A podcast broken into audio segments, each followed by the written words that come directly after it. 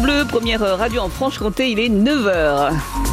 Et si vous êtes sur la route euh, Prudence, euh, je vous rappelle cet accident sur la départementale 75 à Pierret, euh, qui entraîne évidemment un ralentissement. Et puis sur la 36, hein, la 36 qui est fermée en direction de Bonne depuis Dole. Et pour ce qui est du temps, à quoi faut-il s'attendre, Dimitri? Eh bien, ce sera une journée en deux temps. Encore pas mal de nuages ce matin. Bonne nouvelle, le bleu revient dans le ciel avec un grand soleil cet après-midi et toujours des températures très douces. 11 à Mèche et 12 à Pontarlier, comme à Besançon et Vesoul. il n'y a pas que les agriculteurs qui sont très remontés en ce moment. C'est aussi le cas des enseignants dont beaucoup seront en grève demain dans les écoles, les collèges et les lycées de la région. Les principaux syndicats dénoncent notamment les fermetures de classes et des moyens qui vont cruellement manquer à la rentrée prochaine. C'est ce que nous disait ce matin notre invité Stéphane Fauconnier, le secrétaire académique du syndicat SENSE, UNSA qui regroupe des enseignants dans le premier et le second degré.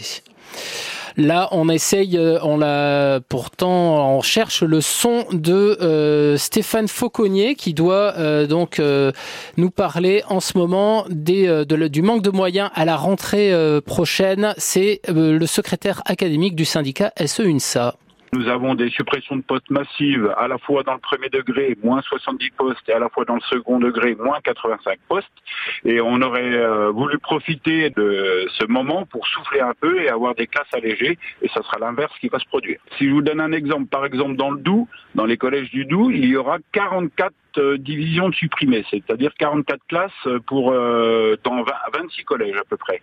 Donc ce qui veut dire qu'il y aura des classes surchargées, et le nombre d'élèves par euh, classe va, augmenter. Et nous, ce qu'on demande, c'est pouvoir travailler dans, de meilleures conditions et que nos élèves puissent travailler dans de meilleures conditions. Et il y a aussi chez les enseignants beaucoup d'agacement avec leur nouvelle ministre de l'Éducation, Amélie Oudéa Castera, ministre déconnectée des réalités, euh, nous disait Stéphane Fauconnier, donc, qui est le secrétaire académique du syndicat SENSA.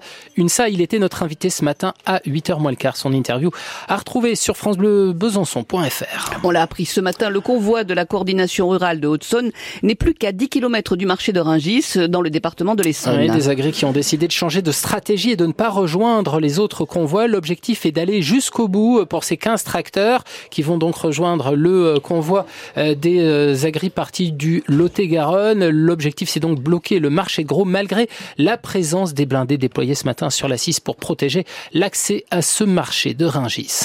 Dans le Jura, les agris sont aussi entrés en action avec le blocage de la centrale d'achat d'Intermarché à Rochefort-sur-Nenon et sur celle de Colreuth du côté de Tavaux. De son côté, la FDSEA du territoire de Belfort va également bloquer à nouveau la 36 à partir de 10h ce matin entre Pérouse et Danjoutin. Enfin, dans le Doubs, maintenant, la Confédération paysanne entre à son tour dans la mobilisation, mais avec des moyens d'action différents.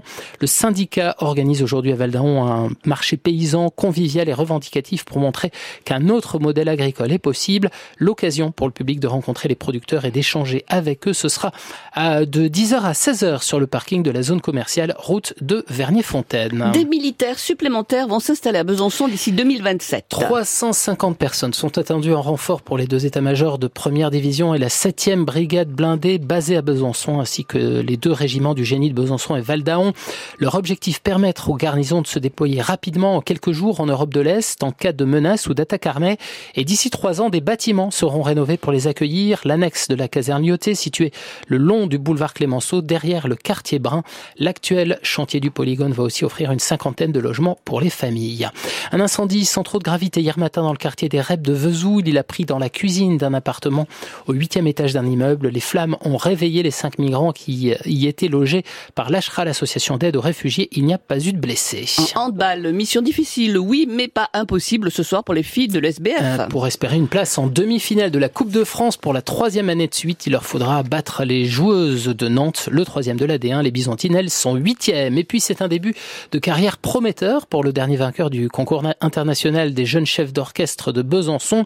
Svan van Rechem a remporté le prestigieux concours en septembre. Il est aujourd'hui nommé aux victoires de la musique classique dans la catégorie Révélation chef d'orchestre. La cérémonie sera diffusée en direct sur France 3 et France Musique le 29 février.